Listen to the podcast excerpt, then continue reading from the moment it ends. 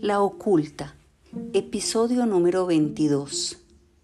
Los caballos volvieron a la madrugada, solos, sin jinete, con las sillas ladeadas, buscando el comedero.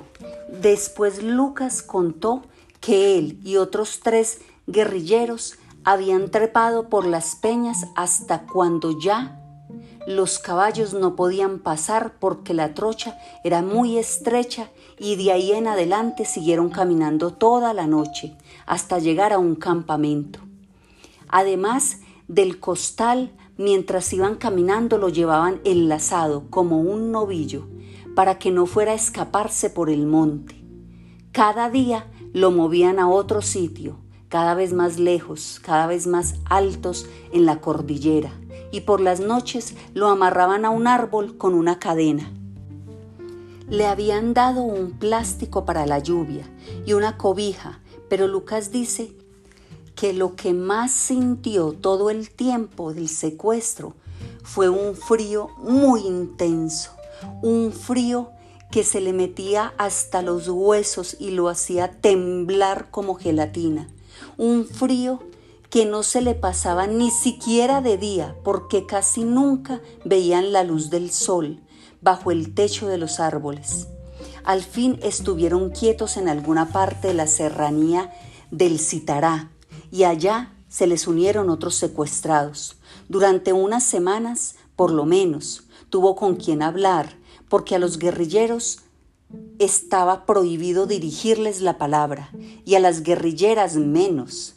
Fueron las semanas menos malas, nos dijo, porque uno de los secuestrados, el señor Angulo, sabía de orquídeas y de pájaros y se dedicó a enseñarle a reconocerlos por los trinos, por el color, por las hojas.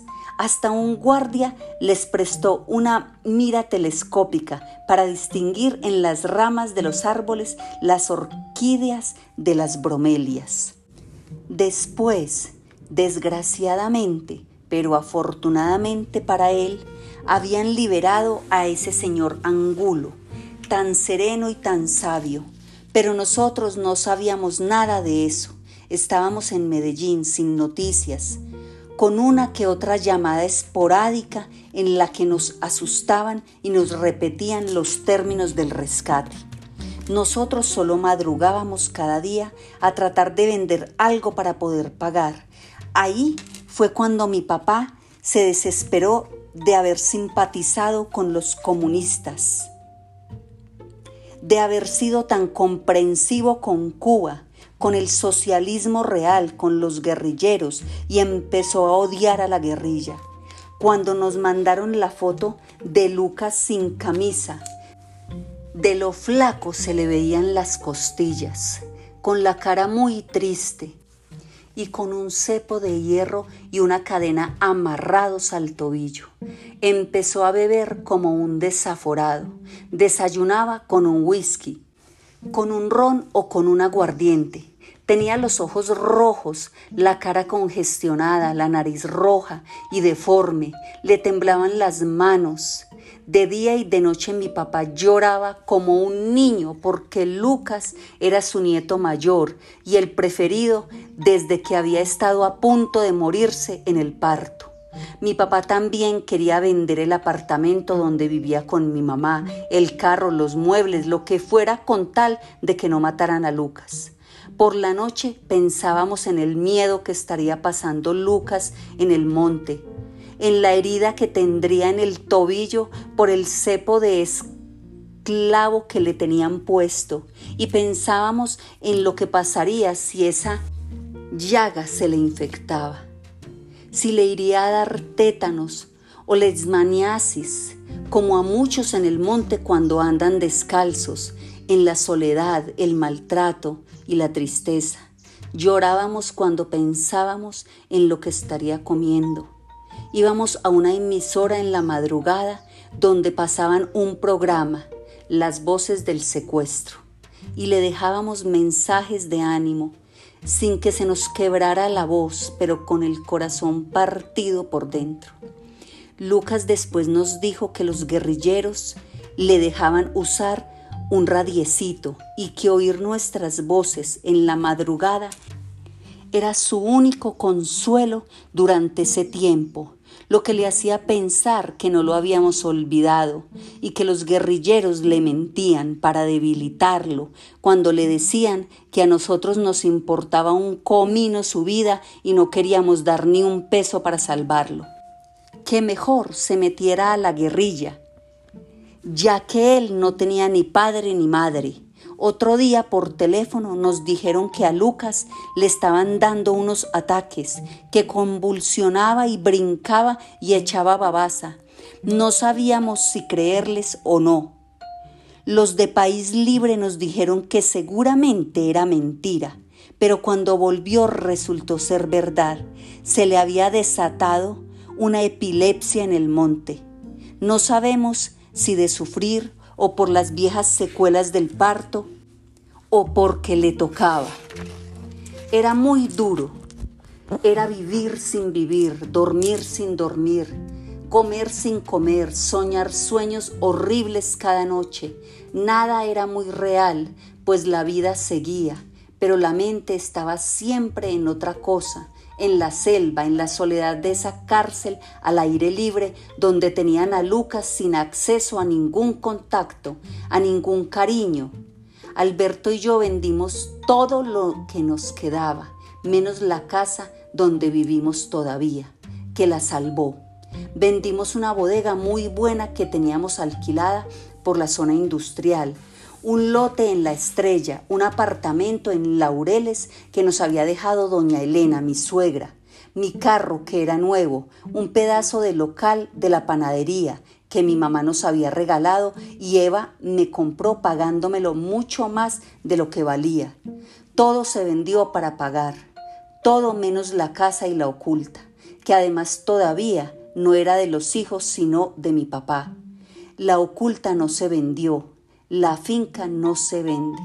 Esto lo tengo grabado como un tatuaje en mi memoria. La oculta no se vende. Mi papá se enfermó mientras Lucas estaba secuestrado.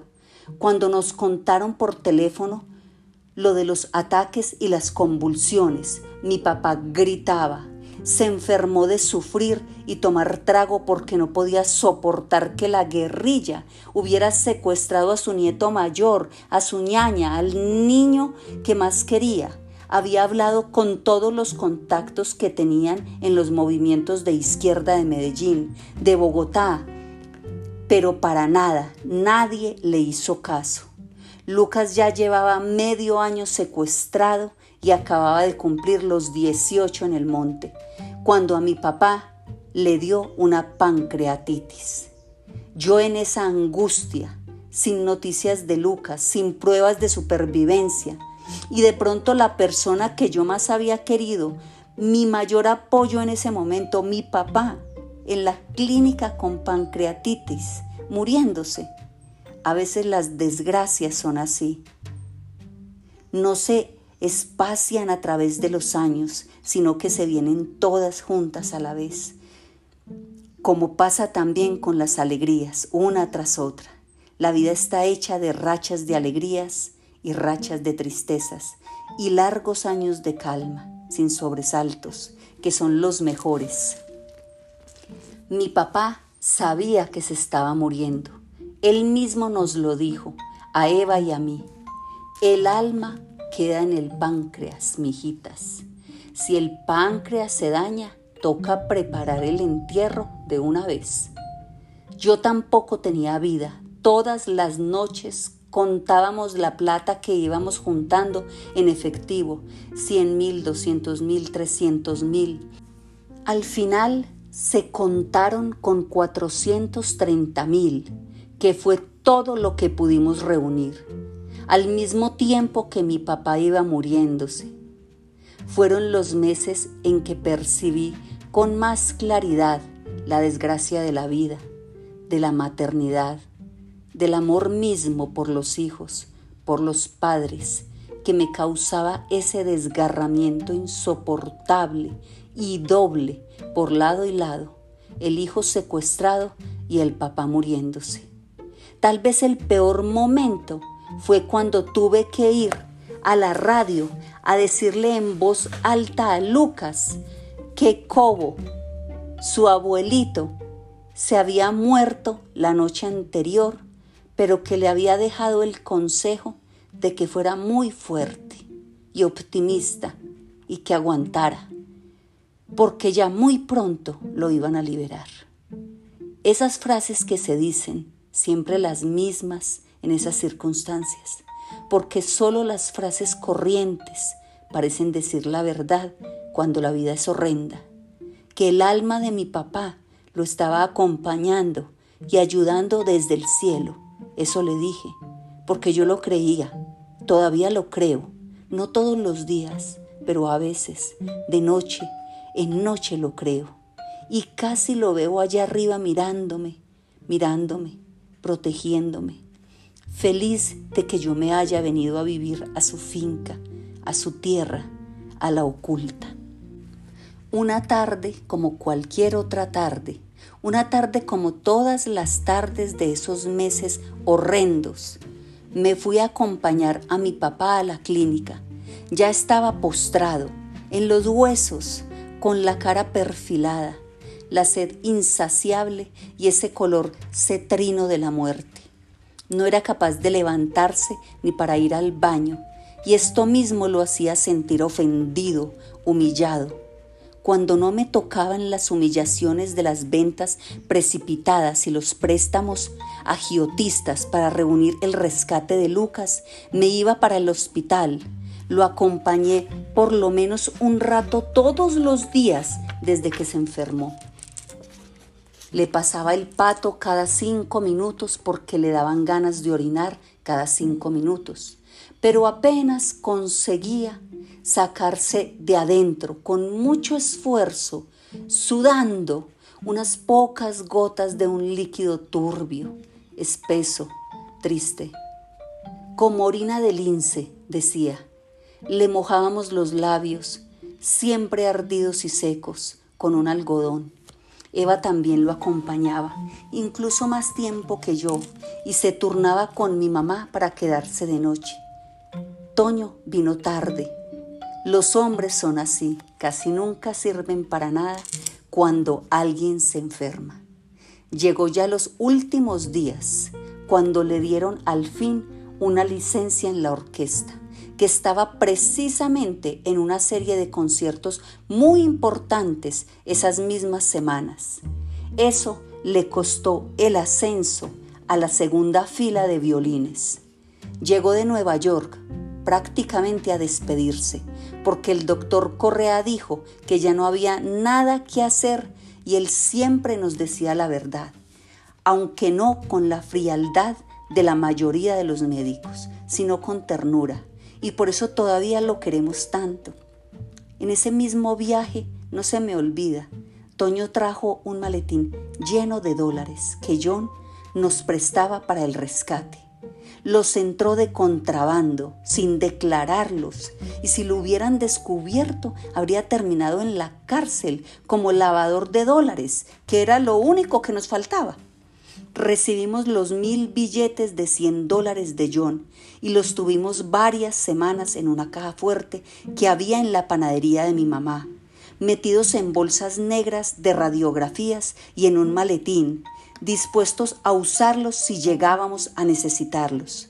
Afortunadamente, en últimas no fue necesario. Y se los devolvimos todos. Estuvieron en el mismo maletín durante años en la panadería, porque a Toño le daba miedo viajar con tanto dinero en efectivo. Al fin John decidió comprar unos dibujos de Botero con esa plata y se llevaron los 100 mil dólares convertidos en tres hojas de papel guarro berjurado. Una serie de dibujos de interiores, una cocina, una sala, un dormitorio, enrollados en un tubo de cartón. Dicen que un día van a donar esos dibujos de Botero, que les gustan más que los óleos, al Museo de Artes de Jericó.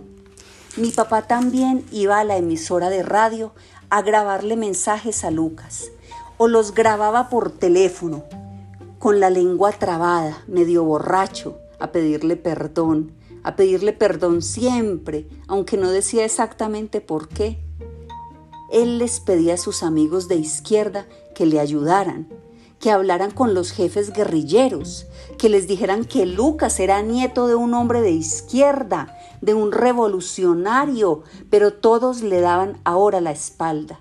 Se dedicó a beber y a beber sin parar para poder soportarlo, e insultaba a la guerrilla a los gritos por la calle borracho, y se insultaba a sí mismo con los mismos epítetos con los que insultaba a los otros una tarde de esas iguales a las otras. Pues en el hospital yo lo estaba acompañando y le daba la espalda. Él respiraba mal, con oxígeno, y le ponían suero para hidratarlo y algo de morfina para tenerlo sedado. En ese momento yo estaba mirando por la ventana del cuarto del hospital, concentrada en la lluvia, en el viento, pues estaba cayendo un aguacero inmenso, furioso, con rayos y relámpagos que retumbaban en el aire y chorros de agua que formaban ríos amarillos en las calles. Pensaba en Lucas a la intemperie, bajo esa ducha helada que caía del cielo. De pronto, Cobo. Lucas lo había puesto Cobo cuando empezó a hablar. Me pidió que me acercara a la cama y me salió con una cosa que no me hubiera esperado nunca. Me dijo con un hilo de voz, casi un murmullo, mi amor, tengo que pedirte una cosa muy especial que a lo mejor te va a sonar rara. Y yo le dije, ¿qué, papi? Yo hago lo que sea. Tú sabes que por ti yo hago lo que sea, pero ¿qué es? Entonces él me dijo, muy despacio, mirándome fijo con sus dulces ojos azules. Lo que te quiero pedir es que nunca vendas la oculta. Ni siquiera si, cuando yo me muera, tu mamá y tus hermanos te dicen que la puedes vender para pagar el rescate de Lucas. Esto es lo que te quiero pedir, que tú te encargues de que nunca vendan la oculta, ni ahora ni nunca mientras estés viva y que le hagas prometer a Lucas cuando vuelva y cuando la herede de ti, que él tampoco la venda. Está bien, papi. ¿Pero por qué? Le pregunté. Él me dijo que esa finca era todo lo que teníamos, que esa finca era la tierra que nos había tocado en la lucha por la vida y no se la podíamos entregar a nadie, ni por las buenas ni por las malas que sus antepasados habían llegado a Antioquia sin nada en las manos, solo con la ilusión de tener una vida mejor y que la oculta era lo que les había dado una vida digna. La oculta les había dado estudio, trabajo, libertad, independencia, sensación de que tenían un lugar en el mundo de donde irse y a dónde volver, un lugar por el cual vivir y un lugar para morirse. Y que eso no se podía perder por ningún motivo, ni siquiera por la persona más amada de toda la familia, que era Lucas. Me dijo que yo, que era la primogénita, tenía que sacrificar a mi progénito si era necesario, con tal de defender la tierra. También me explicó en qué sitio quería que enterraran sus huesos, en la finca, pues pedía que no lo cremaran. No le gustaba la idea de la cremación, igual que Toño ahora, que no quería una tumba, sino un hueco en la tierra, sin ninguna señal. Si mucho una piedra negra sin pulir, redonda, de las que hay allá, por las quebradas, me dijo, y que a él, a sus huesos simplemente los devolviéramos en un sudario, en una sábana blanca. Yo me puse a llorar. Se me salían las lágrimas silenciosas que caían tibias y lentas sobre la piel amarilla y en los huesos de mi papá, pero acepté. Y mi papá lloraba igual que yo, en silencio, porque nos estábamos despidiendo para siempre. Y él, me estaba pidiendo que soportara por la oculta la muerte de él y hasta la muerte de mi hijo. Yo no lo entendía bien, francamente, aunque ahora que estoy vieja lo entiendo mucho mejor. Le pregunté a mi papá que si tampoco podíamos vender la oculta si un día nos estábamos muriendo de hambre, y él dijo que precisamente por eso no, que si un día nos estábamos muriendo de hambre, nos íbamos a quitar el hambre cultivando la tierra de la oculta. Que me imaginara que un día, por una tormenta solar, por un meteorito, por una catástrofe informática, nos quedáramos 10 años sin electricidad. No habría gasolina, ni alimentos, ni noticias, ni nada. En las ciudades la gente se mataría del desespero, la ira y el hambre. Solamente se salvarían los que tuvieran una finca y una tierra para cultivar, caballos para moverse, vacas para ordeñar, cerdos para engordar, gallina para huevos y leña para cocinar. O que pensara en un virus como el ébola, pero que se contagiara por el aire también habría que esconderse de la peste en un sitio apartado, como en la Edad Media. En cualquier momento podría volver el instante en que los hombres estuvieran solo con sus manos otra vez sin técnica, frente a la naturaleza, como en el pasado más remoto, y que por eso teníamos que defenderla como fuera siempre, como si pudiéramos volver a ser como los indios del Amazonas y como los primeros hombres, nuestros antepasados. Yo ni siquiera le entendía bien, pero hablaba, me parecía a mí, como un profeta de la Biblia que anuncia una desgracia y al mismo tiempo dice en el día del diluvio cómo hay que fabricar el arca de Noé. Esa misma tarde mi papá, entró en coma y por ahí a los dos o tres días se murió. Ya no volvió a hablar y ya Lucas nunca volvió a ver vivo a su abuelo.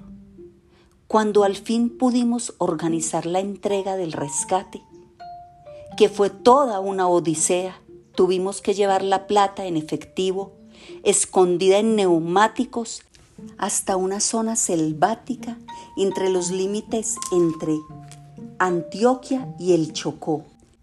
Y lo liberaron, flaco y demacrado, peludo, con una llaga purulenta en el tobillo derecho, vieja de meses y que le dejó una cicatriz oscura para siempre, con convulsiones que le empezaban de un momento a otro.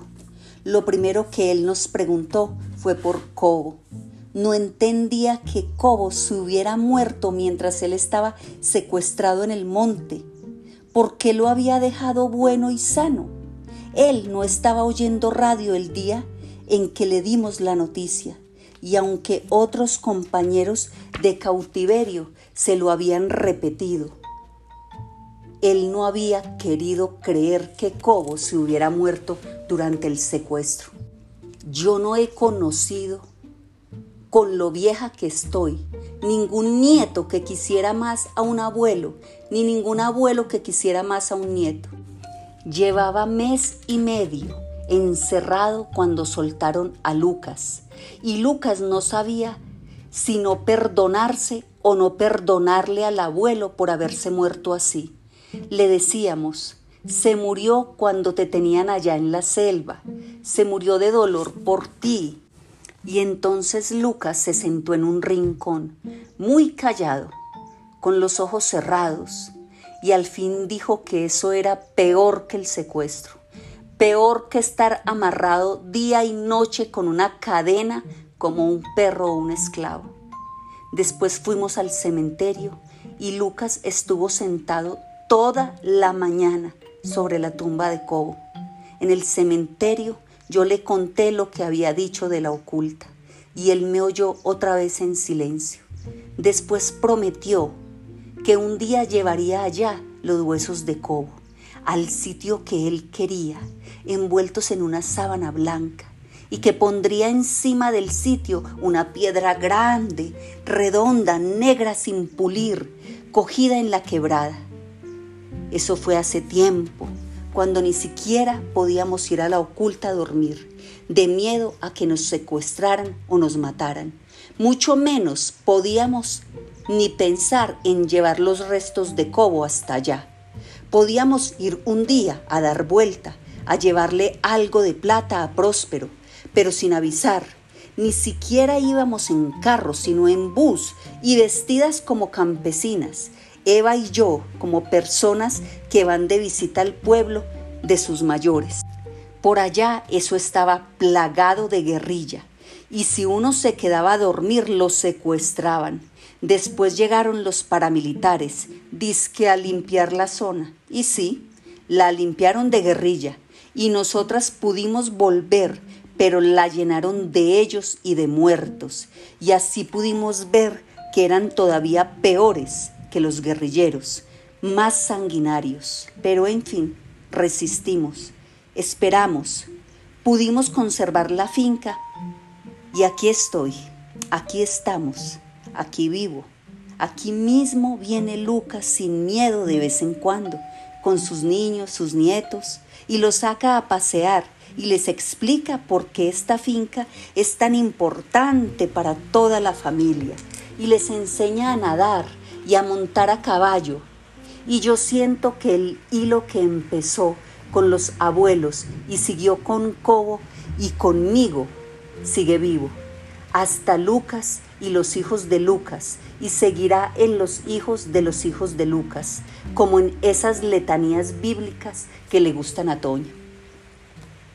Antonio, la siesta terminó con un sobresalto porque volvió a sonar la campana de la iglesia, después del sermón del cura, tras el zancocho y el sueño.